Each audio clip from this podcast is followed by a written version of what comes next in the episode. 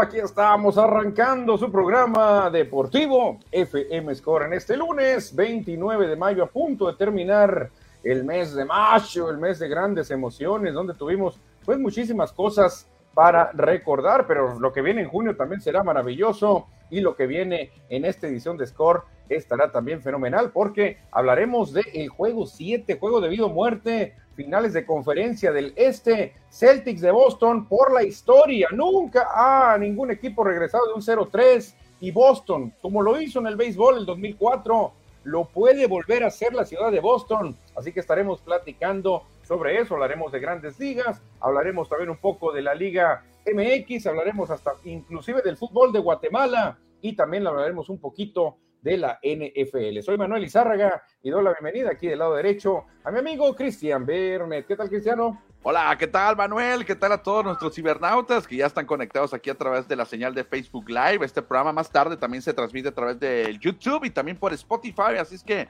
no hay, eh, no hay ninguna posibilidad de que se pierda nuestro programa. Y como bien ya lo adelantas, vamos a platicar de todo lo que se viene para esta tarde. Lo principal, por supuesto, será ese juego 7 y definitivo que tendrán los Celtics de Boston ante el Miami Heat allá en el Garden. Exactamente, Cristian. Nunca un equipo se ha levantado de un 0-3. Han estado cerca tres equipos, tres equipos en la historia han estado 0-3, ya han igualado los cartones a tres victorias, pero no han podido ganar el juego 7. Ahora vamos a ver si los Celtics nos regalan historia, como lo vimos con los Mediarrojas de Boston, Cristian, el único equipo que se ha levantado de un 0-3 en las grandes ligas, y precisamente en la misma instancia, finales de conferencia, aquí sería series de campeonato, así que pues ahorita en punto de las 5.30 vamos a ver ese juego, pero hoy vamos a dar nuestro comentario, si se levantan o no, cómo va a ser la cosa y qué les espera contra los Nuggets de Denver. Invitamos al auditorio que nos ayude con una compartidita, con un like, con un share, para que la comunidad pues se siga sumando y sigan entrando al debate deportivo. Y por lo pronto, Cristiano, rápidamente, rápido, no nos gusta hacer enojar al hombre de negro que tiene la careta y nos dice, ya canten el play ball.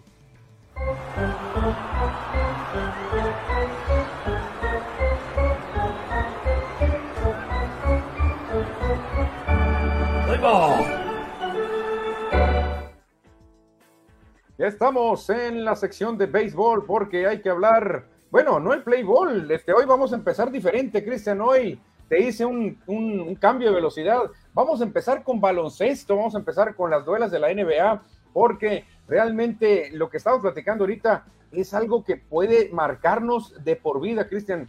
Eh, podemos presenciar hacer historia y en unas cuantas horas, en menos, ¿qué será? De dos horas podríamos estar presenciando pues algo muy importante, lo que sería un milagro, porque así lo estamos eh, nosotros bautizando como un milagro, levantarse de un 0-3 y lograr ganar la serie 4 por 3. Los Celtics de Boston están pues cerca de hacerlo, Cristian, una victoria más y el milagro estaría consumado. Antes, como ya lo decíamos, 1951 los Knicks perdían 0-3 y se levantaron y empataron la serie a tres por bando, Cristian. ¿Cómo la ves? Sí, aquí estamos viendo, como ya lo adelantabas en la previa, los tres equipos que se quedaron cortos, estuvieron a una victoria de poder eh, remontar. 150 veces se han presentado esta instancia donde un equipo está perdiendo 0-3 y de esos 150 ninguno se ha levantado. Los más cercanos habían sido los Blazers, los Nuggets y los Knicks. Y hoy, Hoy los Celtics de Boston podrán hacer la historia porque van a jugar en su casa, van a estar motivados por estas tres victorias consecutivas, han ganado dos de visitantes de esas tres y hoy también inspirados por aquellos Red Sox de Boston, también podrán repetir la historia y lo curioso, los dos equipos de la misma ciudad. Sí, exactamente. Imagínate, Cristian, el privilegio, si es que se levantan hoy los Celtics y ganan, pues qué, qué, qué bonito para la gente de Boston eh, yo creo que a muchos les ha de haber tocado ver esa serie contra los Yankees, porque no hace tanto tampoco de esa serie cuando los Mediarrojas se levantaron de un 0-3. Y creo que mucha gente de esa serie va a ir hoy al Garden a buscar también presenciar otra historia. ¿eh? Sí, exactamente, Manuel. Pues están los. Fíjate que yo lo adelantaba y yo me equivoqué. Tenemos que aceptarlo. Tú siempre estuviste con el dedo en el renglón y de que los Celtics podrían regresar. Yo ya los hacía desahuciados después de que estaban 3-0 en contra o 0-3 en contra pero han jugado de gran manera el sembrado número 2 de la conferencia del Este, viniendo de atrás, dando grandes juegos. Miami, que a pesar que fue el octavo clasificado también en el oeste, ha dado también una gran postemporada con Jimmy Butler, pero al momento estos Celtics están sacando su calidad y mostrando que al principio del enfrentamiento eran los favoritos.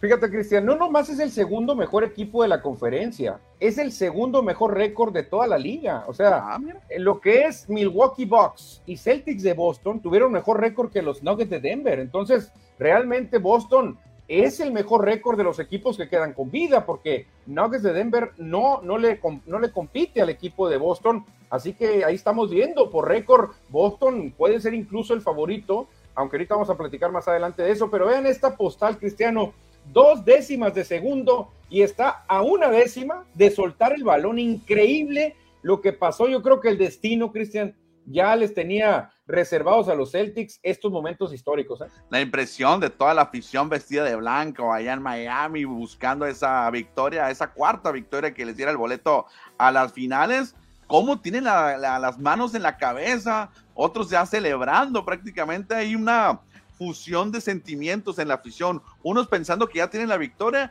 y otros sufriendo, ¿eh? Muchos pensaron que ya la canasta no había contado, Cristian, porque realmente estuvo muy dudoso. Verlo en, el tiempo real parecía que el, tiro de White ya no contaba, ya no contaba porque sonó la chicharra y él iba soltando la pelota, pero ya en cámara lenta, Cristian, la bola cuenta por una décima, ¿eh? o sea, para que veas lo que es el destino, una décima pudo haberle dado el pase a los, al calor de Miami en la final y una décima está forzando un juego 7. Fíjate que si hoy los Celtics eh, logran la hazaña de ganar los cuatro consecutivos, de dar este regreso, esta fotografía se va a quedar para la historia y tendrá que ganar por lo menos algún premio. Eh, esta fotografía que se realizó allá en Miami, porque impresionante. Tiene muchas cosas en juego esta, esta imagen, que bueno, obviamente a favor de, de los Celtics. No, no, no, y también obviamente a ningún equipo le va a gustar pasar a la historia como al que le sacaron un 0-3, porque una cosa es muy buena lo que puede hacer Boston, pero también quedas como el oso, un equipo que te tenga 3-0 y que te deje que le ganes, o sea, no, no, no, va a ser durísimo si, si pierde el calor hoy, ¿eh? Sí, entonces hay que estar muy pendientes, Manuel, porque el juego número 7 y definitivo es hoy lunes. Exactamente, hoy lunes a las 5.30, como han sido todos los juegos de esta serie, 5.30 de la tarde, tiempo de Sonora, desde el TD Garden, allá en Boston, Massachusetts, Celtics contra Miami Heat. Cristian, ¿quién va a ganar hoy y por qué? Bueno, ya lo adelanté ahorita en mi comentario, creo que Boston se va a llevar la victoria, viene motivado, viene a ganar de visitante, juego 7 y definitivo es en tu casa con tu afición, una de las ah, de la fanaticada más difícil que hay en la NBA, no solamente actual, sino en la historia. Eh, la afición de Boston ha sido muy complicada, va a estar a reventar ese el Garden hoy y creo que hoy Boston, Boston logra su boleto a las finales. Yo creo, fíjate que si en Miami fue Dwayne Wade, fueron algunos exjugadores importantes, yo, si fuera el encargado de relaciones, ya le hubiera mandado su asiento a Larry Bird, a Kevin McHale, a Robert Paris, a Dennis Johnson y compañía, para que nos acompañen en este juego, porque la verdad, hoy, Cristian, todo Massachusetts va a apoyar a los Celtics y mucha gente que los apoya en el mundo, y es el juego pues más importante de la temporada hoy.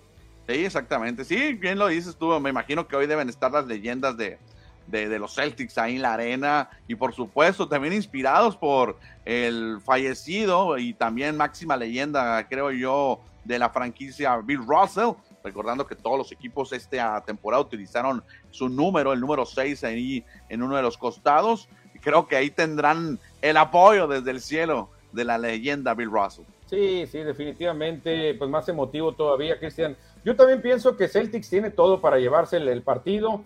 en la vida y en los deportes, la condición anímica, la racha por la que atraviesa uno es muy importante. Y hoy por hoy Boston se siente imparable.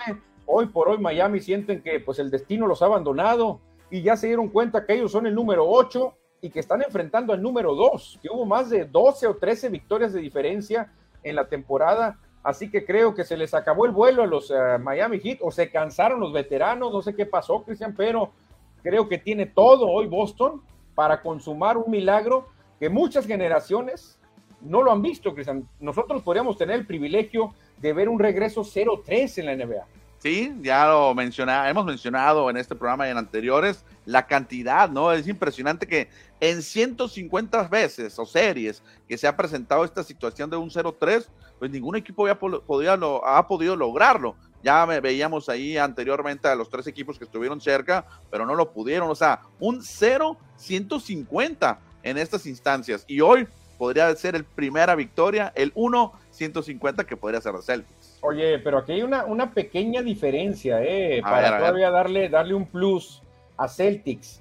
Los Knicks de aquel año 54 llegaron a empatar esa serie 3 a 3 pero en aquel 51, perdón, los Knicks, el juego 7 lo jugaron de visitantes, Cristian. ¿Sabes lo que es jugar un juego de visitantes número 7? Es más complicado, eso, Los Nuggets de Denver del 94 forzaron un juego 7 después de ir abajo 0-3, empataron la serie y tuvieron que forzar ese juego de visitantes, Cristian, de visitantes también.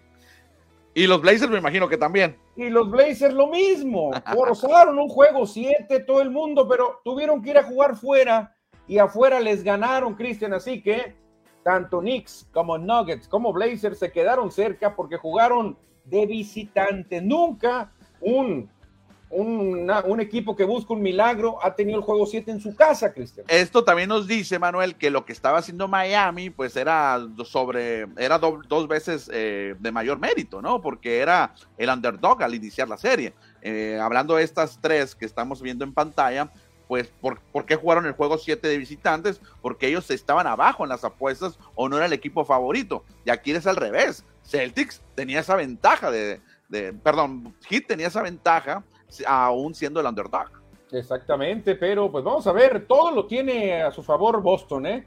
Ya lograron lo más difícil, que era ganar el juego 6 ahí en Miami, era un, un, manicomio, Cristian, la arena de Miami. Lograron salir vivos los Celtics, con una décima les alcanzó, y ahora creo que hoy van a salir súper revolucionados a tratar de marcar el ritmo, y creo que hoy presenciaremos un milagro, Cristian, historia pura, ¿eh? O sea, eh, coincidimos entonces de que hoy gana Celtics. A ver qué opina nuestro auditorio, Manuel. Si creen que hoy gana Boston o da la sorpresa a Miami como visitante y se queda en la historia todavía sin un ganador con un regreso de 0-3. Sí, fíjate, hablando de auditorio, Cristian José Luis Munguía es un Celtic de toda la vida. José Luis Munguía de la época de Larry Bird algún otro Celtic, este, Said también conozco, ahí no me acuerdo el apellido de él, este, otro Celtic, el Gallo Negro, Cristian, el locutor también es uno de los Celtics, pocos Celtics que conozco, y, realmente no, no, no recuerdo a más Celtics, ¿eh? Sí, yo conozco otro más, fíjate, Omar Villanueva, el Chango también, de gente del básquetbol local, también aficionado a Boston. Ah, es cierto, sí, sí, sí, sí, de Cibacopa, ¿no? Sí, lo, el tremendo Chango, claro. Fanático de los Celtics, es cierto, porque hay que decirlo, así como muchos le vamos a los Lakers por los años 80, muchos también se enamoraron de los Celtics de Larry Bird. Exactamente, en aquella legendaria rivalidad entre la costa este y el oeste que vivieron Magic Johnson contra Larry Bird. Exactamente, Cristian, pues ahí está el platillazo para hoy, 5.30 de la tarde. Imperdible, Cristian, porque hoy no habrá empate, aquí no hay empate, un equipo tiene que eliminar al otro y se va a meter a la final, así que por ahí de las 7.38 de la noche estaremos conociendo el rival de los súper descansadísimos Nuggets de Denver. Es lo que te quería comentar ya para cerrar este tema de la NBA. ¿Qué estará pasando, obviamente, con los Nuggets que tienen buen rato descansando? Si les va a perjudicar, si les va a ayudar tener tantos días de descanso, me, quiero imaginar que es de beneficio, porque el que llegue, tanto Miami como Boston, les va a llevar cansado, van a jugar tres partidos más, viajes, etcétera. Entonces van a venir más desgastados, pero también a la vez motivados. Sí, sí, pues nunca se sabe. ¿eh? De hecho, hay muchos que dicen, no, no hay que perder el ritmo, hay que llegar con el cuchillo en los dientes. Y otros dicen, no, pero hay que descansar las piernas, hay que tener jugadores ya aliviados, con terapia para que estén listos yo la verdad diría ni bien ni mal, sino todo lo contrario. Realmente muy parecido, como dijo un presidente de, México. No sé si sea bueno o sea malo, porque por los dos lados, Cristian, tienes ventajas y desventajas. Exactamente, pero ya estaremos esperando entonces el rival de los Nuggets para las finales que arrancan el primero de junio. Sí, todavía falta. Ah, el jueves. sí, el jueves, todavía faltan pues tres días, Cristian, para que eh, veamos la final y los Nuggets de Denver, pues lamentablemente ganaron rapidísimo y pues ahí están en el oh. un buen rato. Oye, duda Manuel, no sé si tienes el dato, yo no lo recuerdo, eh, y si el auditorio lo tiene, obviamente que nos los diga. Eh, juegan a, si Boston avanza, ellos abren en casa. Pues mira, por el récord debería de abrir Boston en casa. Ok, sí, fíjate que no tengo el dato, voy a ver si lo puedo encontrar antes de irnos. ¿eh? Sí, sí, normalmente en la NBA el mejor récord abre en casa. Bueno, si quieres leemos los audito el, el mensaje del auditorio mientras busco esa información, ¿qué te parece? Sí, aquí se reporta ahí el auditorio y aparece el popular Mini Ron Cristiano saludando a Score MX. Saludos a Mini Ron. Y ya se prepara para la próxima temporada de Cimarrones, Cristiano, ¿eh? Sí, también Edward Solar nos dice, buenas tardes, listos para la mejor información deportiva, saludos y agrega un par de mensajes si me apoyas, Manuel. Sí, los Dodgers, cinco ganados, seis perdí, perdimos, dice de los Dodgers de Los Ángeles que posiblemente extrañan a Julio Urrías y se enfrentaron a los Reyes de Tampa en una serie durísima para el equipo angelino. También nos dice que hoy, algo dice de hoy también Edward Solar, hoy abren serie contra los Nats nacionales. Bueno, debe ser una serie fácil para los Dodgers, ¿eh? Exactamente. Sí, Manuel, eh, en dado caso que Boston gane, van a abrir en casa. Sí, sí, obviamente, porque tiene el mejor récord. Exactamente. Sí, normalmente en la NBA el que tiene el mejor récord abre en casa, así que Nuggets tendrá que viajar, quizás todavía de que está bien descansado. Eso le va a ayudar a Boston, ¿eh? Sí, ellos se quedarán en casa en dado caso de ganarlo, pero recuerda que si gana Miami, entonces el Heat tiene que ir a Colorado. No, ahí sí sería un broncón para el calor de Miami, porque imagínate, ganan hoy a las 8 y 9 de la noche, se van a estar desocupando, duermen en Boston, no sé si viajen, luego mañana a entrenar y luego a viajar a Colorado. No, no, no, la verdad que si gana Boston, Christian, va a ser un paraíso para los Celtics. Bueno, exactamente. Hoy conoceremos al otro finalista de la NBA. Exactamente, pues dejamos un ratito la NBA porque hay que hablar también de la pelota caliente, Cristian, el béisbol, porque hablando de calientes, hay un hombre que anda muy caliente, estuvo muy cerca, Cristian, de batear el ciclo. Me refiero al de la mosca de Hermosillo, Isaac Paredes. Sí, ahí en un partido de muchas carreras allá en Tampa Bay, en el estadio de nombre de Jugos. Los Rays vencieron 11-10 a los Dodgers, encabezados por este hombre, eh, Isaac Paredes, que conectó jonrón, otro un sencillo, un doble. Le faltó solamente el triple, como ya lo adelantabas. Y lo importante, ¿no? Remolcó cuatro carreras de esas 11 para Tampa. Sí, lo hizo muy bien Isaac Paredes. Imagínate meterte a la historia bateando el ciclo, Cristian hubiera sido de maravilla para Isaac Paredes, pero creo que por la corpulencia de él, yo creo que el batazo más difícil para él es el triple. Sí, muy complicado que Isaac Paredes pueda conectar un triple, al menos que haya, el que sea en un estadio ahí con unas bardas complicadas o con un rebote en la barda y que pueda llegar a esa tercera, pero sabemos que la velocidad no es el mayor eh, privilegio que tiene Isaac Paredes. Sí, sí, pero lo está haciendo bien, Cristian. La verdad que Isaac Paredes trae números para tener un temporadón, ¿eh? 37 producidas, Cristian, 37 producidas. Todavía no llegamos al mitad de la campaña. Imagínate, puede, puede estar eh, promediando más de 100 carreras en el año.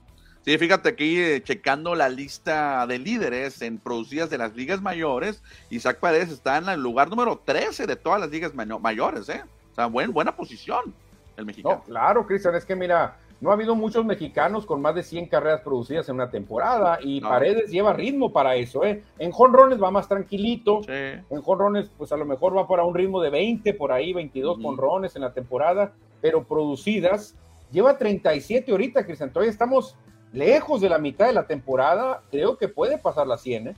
Sí, fíjate, en la Liga Americana está en la octava posición y también hay Randy Rosarena, no sé, se destapa, ¿eh? tiene 39 remolcadas también, los dos compañeros de los Rays de Tampa Bay, siendo a la ofensiva, pues los que encabezan al equipo de los Rays. Ahora, la pregunta, me estoy adelantando mucho, ¿tendrá posibilidades Isaac Paredes de ir al juego de estrellas? Ay, bueno, pues por producir sí, ¿eh? Por producir sí, por fildeo sí, por popularidad no creo. Pero si México, Hermosillo y Sonora empiezan a votar, a lo mejor y se gana ese puesto. Mira, lamentablemente para Isaac Paredes, Rafael Devers de Boston es otro de los grandes eh, terceras bases, que él probablemente se lleve la asignación de titular, pero a lo mejor como sustituto lo pueden llevar. Bueno, hay que hacer una campaña en toda la mosca por allá, y que voten por Paredes, porque eso ayudaría mucho, Cristian, aunque De tiene más cartel, ella tiene más años, en una ciudad muy importante como lo es Boston, Cristian, que respira béisbol. Yo creo que a lo mejor Paredes pudiese ser llamado como suplente pues ojalá que tenga la oportunidad de Isaac Paredes. No hay que cantar o y poner las campanas al vuelo, pero es una posibilidad. Al igual que Randy Rosarena, que también va a tener posibilidades. Yo creo que Randy a lo mejor en votos sí gana, ¿eh? Randy, fíjate, tiene, es que tiene más chispa, Randy, y todo eso cuenta también, Cristian. Creo que a Rosarena puede ser incluso titular, ¿eh? Podría ser titular. Bueno, falta un rato para el juego de estrellas, pero en este momento Randy estaría, yo creo que sí, como titular. Bueno, Edward Solar nos dice que parecía gato palo ese juego, pues sí, 21 carreras, 11 10. De hecho, ese partido lo perdió Víctor González, ¿eh? Sí, hombre, lástima. Segunda derrota para el Nayarita, que tiene una victoria, dos descalabros ya. Tanto que hablamos de él, de que te mantenía su efectividad perfecta en cero, pero bueno, es parte del béisbol que va a permitir carreras. Ayer permitió un imparable, sale del juego, deja de herencia el corredor y luego el relevo, no, pues le, le meten otros imparables y permite la carrera de la diferencia, pero él dejó de herencia el corredor. No, es que Reyes anda muy fuerte, Cristian. Los Reyes de Tampa andan tremendos. El mejor equipo en ganados y perdidos de toda la liga.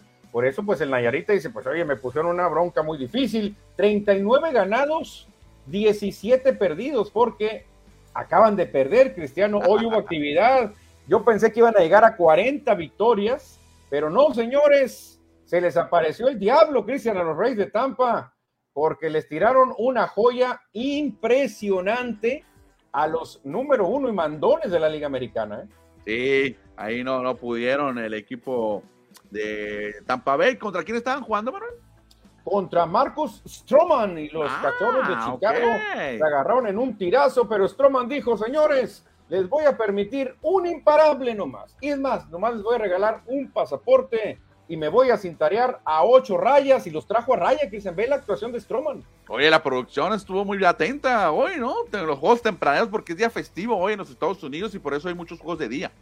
Sí, sí, pero la verdad esta actuación, Cristian, nueve entradas lanzadas, un imparable. No, no, no, tremendo, tremendo lo que hizo Stroman y contra su ex equipo. Los Rays de Tampa Bay. Sí, sí, la verdad que muy bien lo hizo Stroman o bueno, no sé si fue contra, no, fue contra Toronto, corrigiendo, ah, creo. Ok, ok, ok. Porque, o sí jugó, no me acuerdo si jugó contra Tampa también, con Tampa Stroman. La verdad ya me oh. crucé ahí. Sí, sí jugó con Tampa. No, es que jugó con Tampa es Chris Archer, Manuel. Ah, no, voy a, salir rapidito, ahí te dejo en la siguiente la Sí, seguimos, seguimos avanzando, eh, hablando de grandes, grandes eh, abridores. Chris Basic le mete más leña al fuego, aunque de una manera tranquila, porque hace pues algunos días se estuvo hablando mucho de la polémica de Aaron George cuando voltea al dugout y a ver algo que le están diciendo por allá y de repente el siguiente lanzamiento pega con Ron. Mucho se rumoró de que George había recibido eh, de parte de sus amigos el lanzamiento que venía, le habían soplado, le habían dicho que el lanzamiento le iban a tirar eh, el lanzador de los Blue Jays de Toronto. Mucha polémica se formó, pero ya el señor Basis dice, sí, cierto. Primero, Aaron George nos mintió. Aaron George dijo que simplemente volteó al dugout para calmarlos porque andaban un poquito alebrestados después de una expulsión. Es mentira, dijo. Lo que sí es cierto es que sí nos estaban descubriendo los lanzamientos, pero de manera legal. Esa es una cosa que mucha gente a lo mejor no, comprende en el béisbol. Tú puedes robar señales, obviamente tratando de anticiparte, eh, eh, pero no, no, no es ilegal eso, es lo que dijo Chris Basie. Dijo, lo único que yo tengo que decir es que Aaron George sí sí mintió a la hora de darnos una respuesta de por qué volteó al dugout. Sí volteó al dugout para que le pasaran la señal, dijo. No volteó para apaciguar a sus compañeros, y que esto y el otro. Pero eso no es ilegal, dijo Basis, porque nosotros, al menos yo ese me di cuenta que sí nos estaban eh, robando las señales, pero de manera legal, sean como tú te puedes dar cuenta, obviamente tú le puedes decir a un bateador, ¿sabes qué? Me di cuenta que el segundo lanzamiento de este siempre es recta. Fíjate bien. Oye, es que yo creo que en el béisbol, mientras no utilices la tecnología o hagas trampa, yo creo que todo está permitido, ¿no? O sea, siempre ha sido así el béisbol, buscando adivinar qué es lo que va a ser el siguiente, qué va a ser el, rival. Yo creo que, como lo dice Bessie, o sea, mientras no haya una trampa, eh, una trampa, valga, lo demás está permitido. Sí, sí, mira, lo que dice Basit es que lo único que ve raro es que no dijo la verdad Aaron, Aaron George. Dice que ah, Aaron George, Pero Aaron Josh yo creo que no quiso decir la verdad porque a lo mejor se iba a sentir raro o se iba a ver mal diciendo, sí, volteé para que me dijeran el lanzamiento. Obviamente Aaron Josh suavizó las cosas. Él dijo, no, traían un escándalo en el dugout y simplemente volteé a ver qué estaba pasando. Pero realmente alguien en el dugout descifró qué lanzamiento le iban a tirar. Exactamente. Está ahí, sí, y también por ahí la afición de Toronto está diciendo, hey, nos deben, nos deben también algunas entradas con aquel tema que tuvo con Domingo Germán. Ah, bueno, también es cierto, ¿te acuerdas? Sí, sí, sí, claro. Porque Pero esto existe en todos los deportes, ¿eh? Mira, cuando vienen tantas de penales, yo he visto que grandes tiradores de penales hablan con el arquero y ¿sabes qué? Mira, el primer tirador es Manuel, él le cobra siempre a la derecha. El siguiente es Cristian, él te la va a querer bombear como panenca.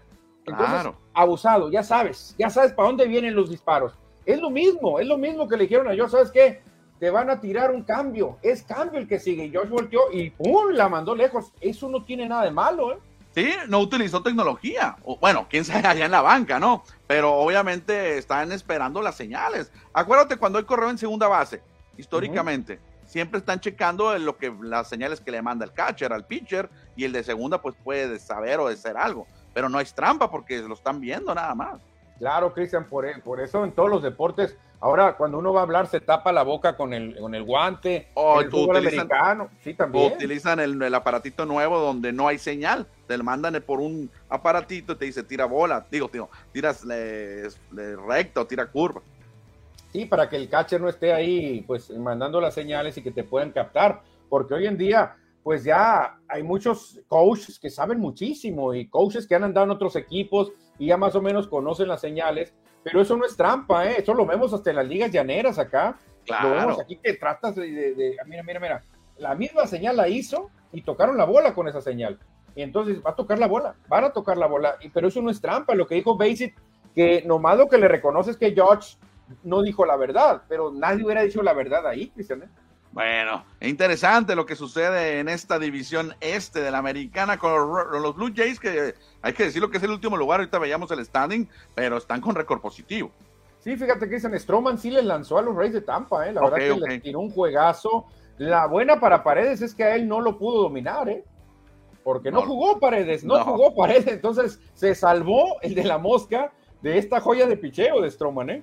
Bueno, gran actuación de Marcus Stroman ahí con el equipo de los Chicago Cubs. Stroman jugaba con Blue Jays, Manuel. Sí, con Blue Jays, exactamente. Recuerdo a Stroman con Blue No sé si también estuvo con, con Reyes de Tampa, no recuerdo, ¿eh? porque Yo han con muchos equipos. A Chris Archer, a lo mejor que son muy parecidos. Sí, se parecen bastante los dos, pero no sé si Stroman llegó, ya ves que han dado con algunos equipos. Stroman jugó con Stroman, aquí lo tengo ya. Stroman. ¿Con quién anduvo ese Stroman? Con Blue Jays, Mets y Cubs. No, no jugó ah, No, no, no, Mets entonces, sí, sí, sí. Mets de Nueva York era con lo que tenía confundido.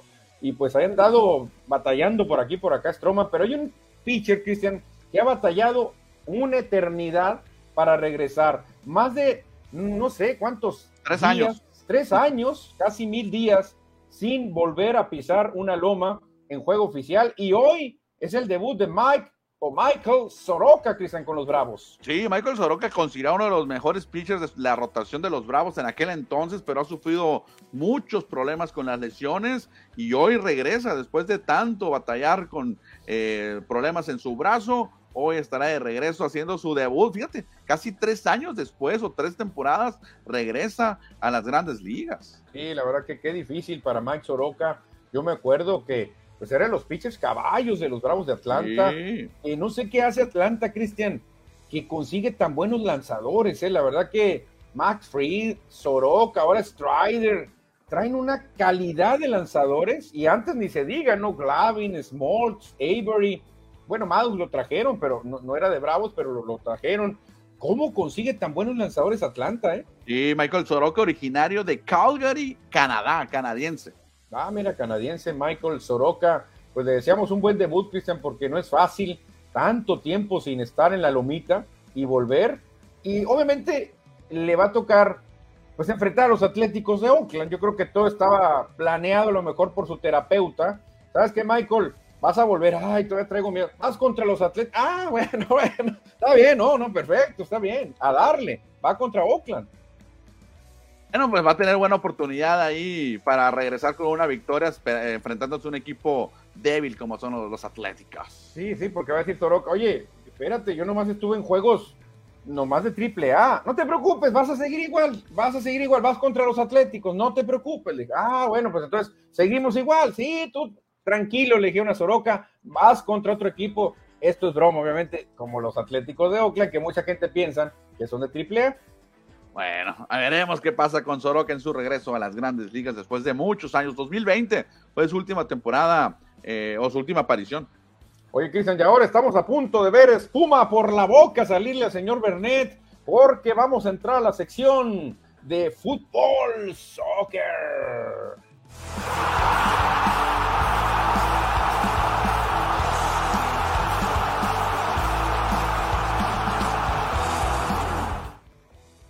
Cristian abandona la nave, Cristian ha dejado el hotel, porque tenemos que hablar de la final de la Liga MX. Y hoy parece que dice Cruz Azuleada por ahí, pero no. Realmente dice Chivazuleada, Cristian, el nuevo término para cuando algún equipo de fútbol la riega, se le va a decir Chivazuleada. Sí, qué triste para la afición de Guadalajara, ¿no? Después de ir ganando 2 por 0 en el segundo tiempo y al final perder el juego, perder la final en tiempos extras, difícil ha de ser para toda la afición eh, Chiva hermana, como se autodenominan. Sí, hombre, yo vi en redes sociales mucha gente de Chivas sufriendo. Este, por ejemplo, el Chispa Bustamante, eh, la verdad que estaba muy ilusionado, Cristian. Este fotógrafo, Jonathan, no me acuerdo cómo, cómo se llama, este, también. Eh, también está el, el, Lolo Cervantes, que también sufrió mucho. No, es que hay mucha afición de, Chivas. Mucha gente de Chivas, ¿eh? muchísima gente de Chivas que ya se daban por campeones, ¿eh? hay que decirlo. Sí, sí, se daban por campeones, pero al final la experiencia del equipo de la Universidad de Nuevo León se llevó el campeonato. Sí, fíjate, porque tú te imaginas, estás en tu estadio y terminas el primer tiempo y ya metiste dos goles, Cristian. O sea, en todo el segundo tiempo dices, me puede meter un gol, Tigres, no pasa nada y manejo el juego. Si me meten dos, pues bueno, sería un, no va a pasar, pero nos iríamos a tiempo extra y ahí corrijo. Pero no, señores, le metieron dos, se fueron al extra y le metieron el tercero a Chivas, que no me, ya después no reaccionaron para nada el rebaño, ¿eh? Sí, y pues André Pierre Gignac, el francés, también fue clave con ese gol que anota para darle esperanza al equipo felino. Sí, sí, la verdad que qué papelón ahora el de Chivas. Primero ellos humillaron al América al sacarle el juego del América, pues lo tenía muy parecido, podía perder por un gol, pero no podía perder por dos. Y aquí Chivas iba ganando 2-0, Cristian podía recibir un gol, pero no podía recibir dos porque se iban a ir a tiempo extra y menos recibir tres porque lo iban a dejar eliminado. Así que una de las derrotas más dolorosas para Chivas, ¿eh? la verdad que ya todo el mundo estaba cantando, la gente estaba feliz por allá en, en el estadio Aceite, en Zapopan, y Tigres nunca dejó de luchar, Cristian. La verdad que qué manera de buscar ese título de parte de Tigres, que no sé qué se necesite, porque pues tú hablas de los cuatro equipos grandes, ¿no? Chivas, Pumas, América, Cruz Azul. Bueno, es ok. Y todo el mundo pone a Pumas. ¿Dónde está Pumas en esta gráfica? donde vienen los equipos más ganadores. ¿Dónde está Pumas? Yo veo, en vez de un Puma, veo un león ahí y un tigre. Y un tigre, o sea, de los felinos aparecen ahí, pero no son ningún ni Pumas. Está Tigres y el León con ocho campeonatos y se acercan muy, eh, se acercan al Cruz Azul, que está estancado con nueve, a pesar de que ya ganaron un campeonato hace poco, pero ahí están eh, los azules. Fíjate lo que hubiera significado para Chivas si gana ayer, si hubiera ganado ayer, hubiera empatado a la América con 13 campeonatos, Cristian. Por eso el americanismo festejó, no, no tienes una idea cómo festejó el americanismo cuando se dieron cuenta de que siguen siendo los número uno en campeonatos. Sí, la afición del América y la afición del Atlas eh, celebraron ayer. Sí, el Atlas pues que no quiere, no quiere al rebaño sagrado, que insisto, tenía todo, Cristian, tenía todo para ganar el campeonato y ahora pues se quedan ahí en 12 títulos y la llamada de atención es para Pumas, la llamada de atención es para Cruz Azul, porque en un descuido y Tigres los va a empatar, Cristian, ¿eh? Increíble lo que está haciendo Tigres ganando títulos, ¿eh? Sí, exactamente, ya rebasó el Toluca al Cruz Azul cuando el Cruz Azul se mantenía ahí en la tercera posición y pues Cruz Azul no ha podido sumar más campeonatos después de esa larga sequía. Llegó un campeonato, pero no han levantado. Y los Pumas, bien lo dices, y se ve difícil que puedan meterse eh, con ocho campeonatos, ¿no? No, no, pues ahora lo querían hacer con Dani Alves. Ve lo que pasó con Dani Alves, que es un, una tragedia, un desastre la contratación de Dani Alves, que no hizo nada con el equipo de universidad.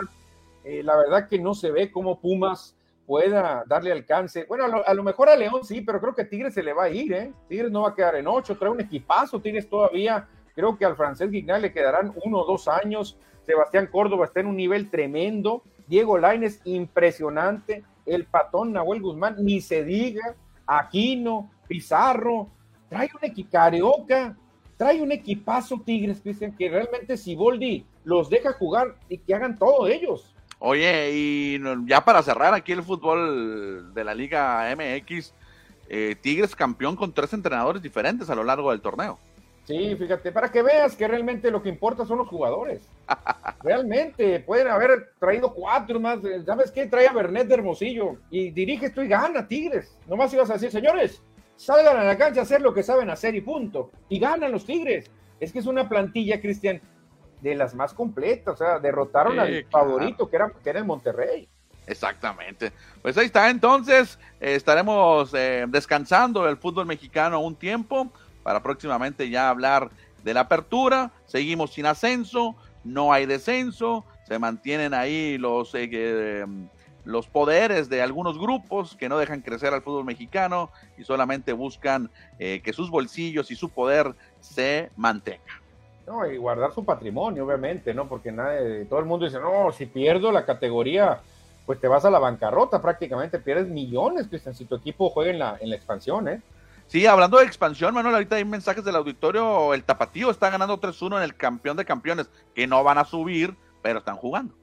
Ah, contra el Atlante, ¿no? ¿Ya ganaron? ¿Qué no o no? Eh, no, ganaron el primer juego. El, el, 3, el 3 de junio, el viernes, es la, el partido de vuelta. Ah, ok, porque ya había visto que Tapatío había ganado, ¿no? El primero. Sí, ganaron el primero en el Estadio Jalisco, fue el juego. Ah, ok, bueno, ya pues un 3-1 puede ser lapidario. Y pues ahí tenemos a Mini Ron, Cristian, que nos dice algo referente a Tigres. Sí, tenía mi duda quién de los dos ganaría, pero me sorprende que los Tigres se llevaran la victoria, dice Mini, Mini Ron. Lástima por Salim Gataz, hombre, que le va muy duro a los Chivas. Pollo Gasol desde Obregón. No soy anti-Chiva, pero hace unas temporadas estaban fuera de la liguilla y el AME perdió la final. Y nos traían juidos a carrilla. Ahora que se aguanten y nos regresen el asador, porque Cristian, fue muy notorio en redes sociales, la gente de Chivas le pedía el asador a la gente de la América. Porque si usted, usted ya no lo van a usar, porque ya no iban a poder ver a la América y no iban a poder preparar la carnita asada Ahora ese famoso asador, pues lo está pidiendo Pollo Garzón, que lo regresen porque ya también quedaron fuera las chivas. Sí, exactamente. Y agrega Pollo Gasós que el 2 a 0 es el marcador más engañoso. Siempre lo han dicho. Casi siempre como que te relajas y te terminan ganando. Es el cliché, ¿no? Es el famoso dicho cliché en el fútbol. El, marcador más eh, eh, engañoso es el 2-0 y se vuelve a confirmar. Sí, sí. Mi pregunta es, ¿y el 3-1? ¿El 3-1? ¿Cuántos goles de diferencia hay de un 3-1 a un 2-0? Lo mismo, dos. Ah, bueno, el 4-2. no, pero, pero el más común es el 2-0 normalmente, donde se han visto más regresos es en el 2-0. Así que la verdad que yo nunca esperé, Cristian, ver a Chivas caerse así ante su gente. ¿eh? La verdad, yo nunca. El orgullo Chiva, eh, yo pensé que nunca iba a pasar. Y la pregunta, Cristian, que lanzo en este momento, y a ver si tú me la contestas, o Pollo Gasoso o alguien, si a Chivas, desde un inicio, hace más de 100 años, se le hubiera permitido, o bueno, que ellos mismos hubieran dicho, ¿saben qué, señores? Al carajo eso de jugar con puros mexicanos. Vamos a contratar un Fabián Estalla, un Cardoso, vamos a contratar un Miguel Marín, un Gignac. ¿Tendrían más títulos las Chivas? Ya, yo creo que sí, ¿eh? yo creo que sí tendrían más títulos. están en el, el handicap en contra que tiene el equipo de Guadalajara es muy grande. Eh, ahora con el famoso fútbol mexicano donde puedes tener ya ni sé cuántos extranjeros, ahora lo van a reducir a siete. Son demasiados extranjeros en el fútbol mexicano, que son los otros detalles por lo que nuestro fútbol a nivel nacional, a nivel selección tampoco avanza. Pero bueno. Sí, porque mucha gente de Chivas dice, bueno, dice, nosotros batallamos un poco más porque tenemos que contratar a puros mexicanos, ¿no? Y, le suben el precio. Claro, lo suben muy alto y que lo van a mandar a Europa y entonces dicen Chivas, qué grueso. Entonces, yo no sé quién obliga a las Chivas, Cristian, a usar puros mexicanos. Yo no sé si hay una, una cláusula. Es una política, es una política del equipo, claro. Sí, bueno, yo sé que hay políticas. Los Yankees poco a poco están dejando ya que los jugadores usen bigote más chiquito o que usen la greñita más larguita. ¿No crees que Chivas podría decir, ¿saben qué, señores? Vamos a darle un extranjero, un extranjero, vamos a empezar por temporada. Vamos a seguir siendo un equipo con el 99% de mexicanos para ya no dar una chivazuleada más, o sea, para ya decir, señores, porque si no, Chivas no, va a tener, Cristian, cómo competirle a, la América. Tigres, por ejemplo, ya ves que está plagado extranjeros y poco a poco se está metiendo. Fíjate que a mí me gusta que Chivas, por ejemplo, acá en la expansión, los cimarrones, pues solamente jueguen con mexicanos. A mí sí me gusta que mantengan esa tradición. Sí, sabemos y lo repetimos, es una handicap en contra, pero a mí sí me gusta que mantengan esa política o la tradición de jugar con solamente mexicanos. Es una identidad que le da al equipo. ¿Te gustaría que Naranjeros hiciera, hiciera lo mismo, puros mexicanos? Sí, sí, yo sí lo aceptaría, claro.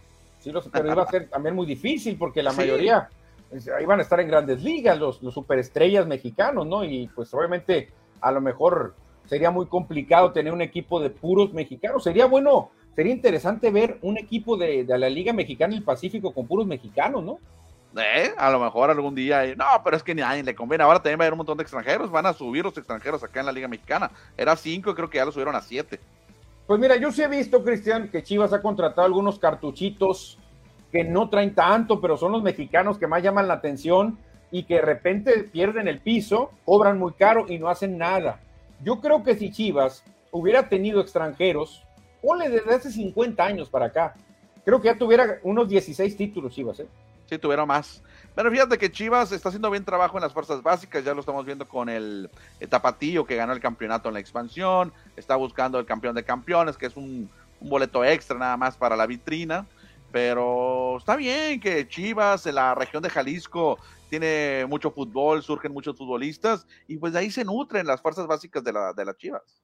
Ya ves, Cimarrones, hace rato que no contrata un extranjero. Sí, no recuerdo cuál fue el último, fíjate para que veas. No, ni yo. ¿Quién sería el último? Uh, hace rato ya que no, que no, vemos un extranjero, ¿no? Wilmer Rentería sería el último. Wilmer Rentería, creo que sí, ¿no? Sí, tiene rato. Sí, pues ya hace, hace mucho, hace algunos torneos que Cimarrones ya no le mete lana a los extranjeros. Eh, obviamente se entiende, en, expansión es más fácil, quizá, porque es una liga de formación, ¿no? Es una liga de ver, pues, nuevas caras, pero ya en la Liga MX creo que se, le puede poner más difícil a Chivas eh, contra equipos como Tigres, que pues la verdad que traen un Dream Team de puros extranjeros. ¿eh? Dice Pollo Gasos, batallan porque quieren las chivas y que aprendan los futbolistas a ser más profesionales y tengan el nivel de un extranjero. Y ese nivel es más que nada de nivel físico, al igual a los peloteros mexicanos con talento, pero sin cuerpo físico. Y ahí es donde ya no se da el espectáculo como en la liga de expansión, nos dice Pollo Gasos. Ahora, Cristian, otra pregunta. Te la volteo, ¿no? Chivas ya dijimos. Si hubiera ganado algunos más, el América, si hubiera sido el México América con puros mexicanos, el América, ¿tendría los 13 títulos? Qué complicadas preguntas, Manuel, pero sí, es, parte. sin Carlos Reynoso, sin Carlos Reynoso, sin Celada, sin Santos, sin Edu, sin todos esos estrellas que han pasado por el América, ¿tendría los mismos 13 títulos? Sin el arbitraje, Manuel. Bueno, eso, ah, no, eso no, eh, eso es otra, es otra cosa, pero tendría los mismos 10 títulos Toluca, sin Stay, sin Cardoso, sin Abund, no, no, no este, este, el, tanque Morales. Eh, ¿Tendría los mismos títulos? Cristante.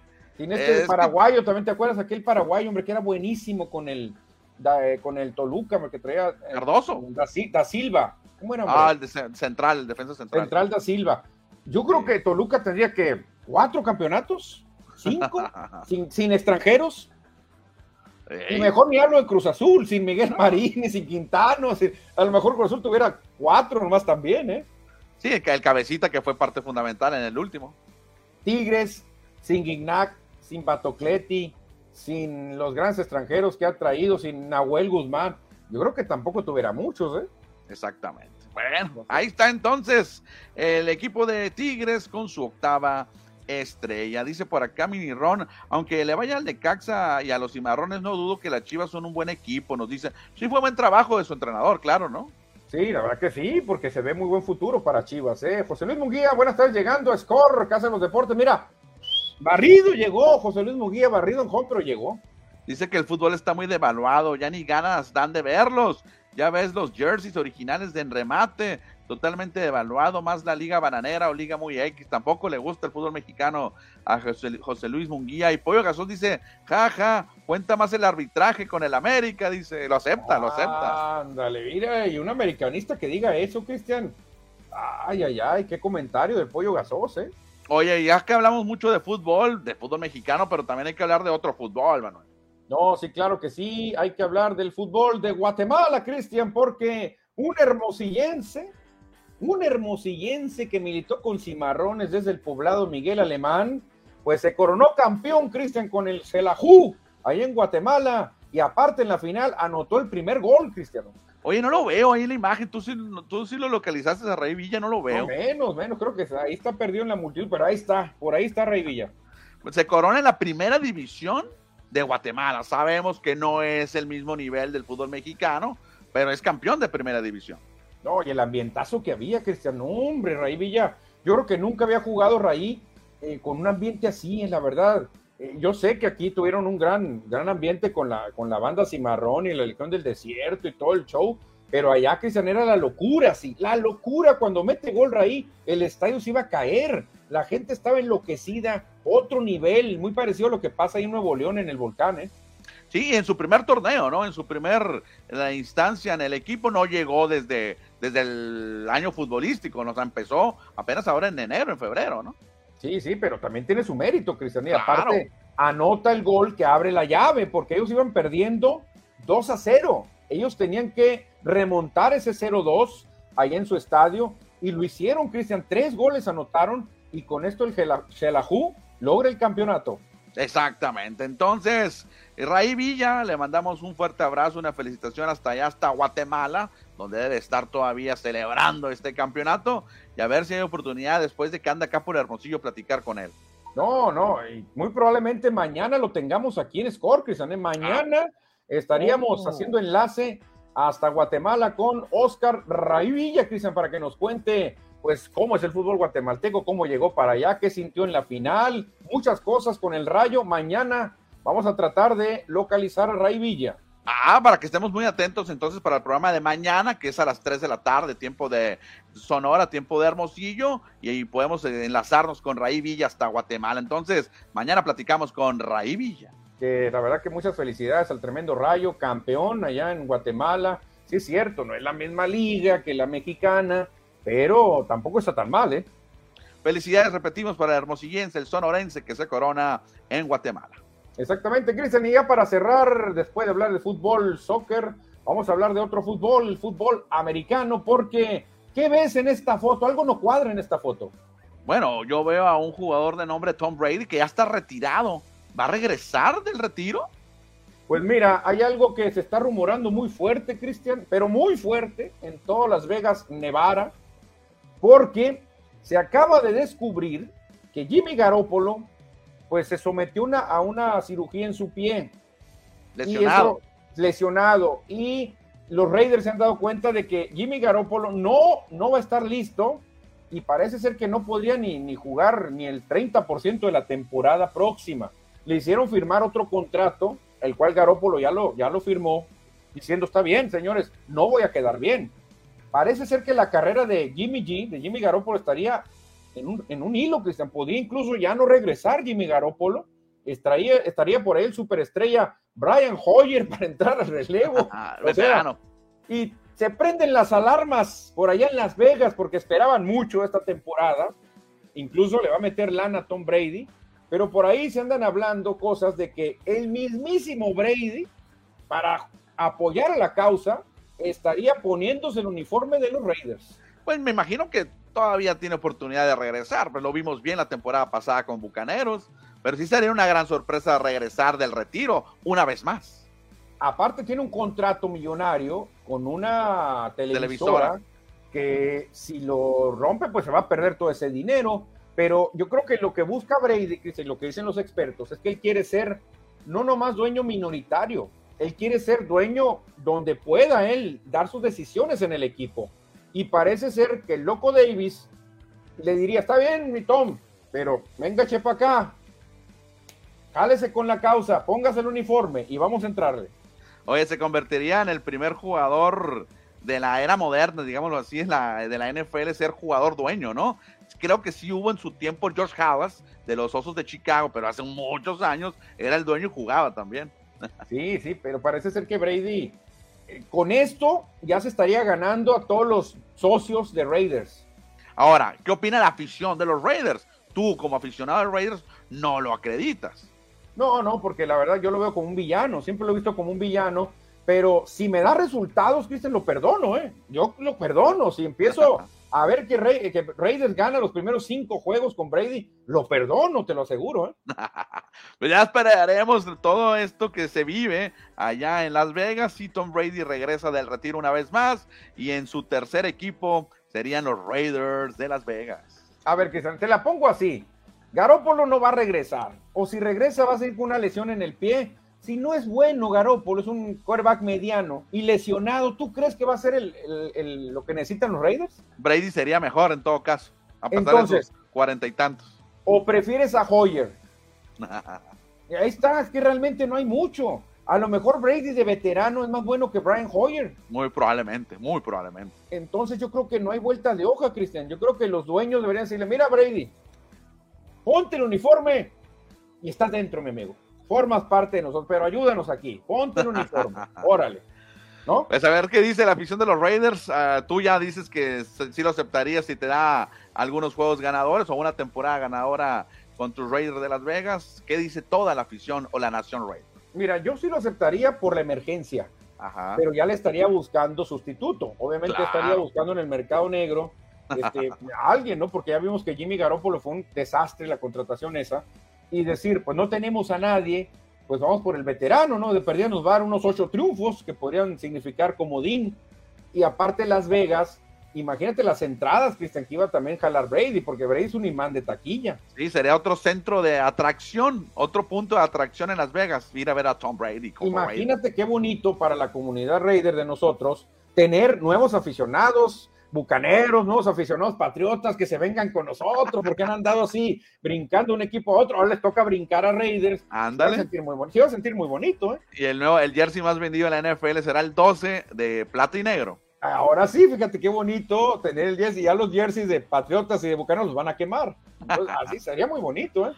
Bueno, nos pregunta José Luis Munguía, ¿a qué horas juegan mis Celtics? 5.30, 5.30 de la tarde. Sí, qué juegazo. Yo le dije a José Luis desde el juego 4, Cristian, le dije, José Luis, van a regresar los Celtics. Y eran, estaban 0-3, Cristian, y está grabado, lo voy a rescatar ese audio. Le dije, y José Luis, no lo sales, me dijo, no lo sales. Y ahí está, mi José Luis, ahí está. Dice Pollo Gasos, los equipos del billete siempre acaparan como en la UNEFA de americano. Los Tigres de la Universidad de Nuevo León, el TEC de Monterrey, se llevan todo el talento y ahí puro estudiante mexicano pasaría lo mismo con el fútbol y en todos los deportes. Sí, los ricos se llevan los mejores jugadores, como todo. claro, claro, billete mata carita, Cristian. José Luis Munguía, la Superliga, criticando. Ah, la guatemalteca, yo pensé que la Liga MX, la Superliga guatemalteca. Manuel con su dios Tom Brady, agrega a José Luis. Fíjate, ahora sí el jersey de Tom Brady estaría muy bueno, nomás lo, lo teñimos de negro y iba a estar perfecto ese jersey, ¿eh? ¿Qué dice Pollo? Se, se de estar dando vueltas el, rijoso Davis, pero se ocupa que alguien más maneje a los Reyes. Sí, el famoso pomadoso Al Davis estaría revolcando en su tumba, Cristian, ¿eh? Va a ser como los niños que son dueños del balón, se enojan y se llevan la pelota y se acaba el juego, así va a ser Brady. Imagínate que no desinflen nomás las pelotas. Que se lleven a Pérez, campeón de la XFL. Ah, mira. Garópolo es bueno, al menos gana más juegos que ciertos bancas. Ojalá que sí vuelva Jimmy G, pero está lesionado, no va a regresar. No, parece que la carrera, Cristian, se puede acabar. La carrera de Garópolo, porque ya no va a quedar bien del pie. Y tú sabes que un pie es importantísimo para un coreback.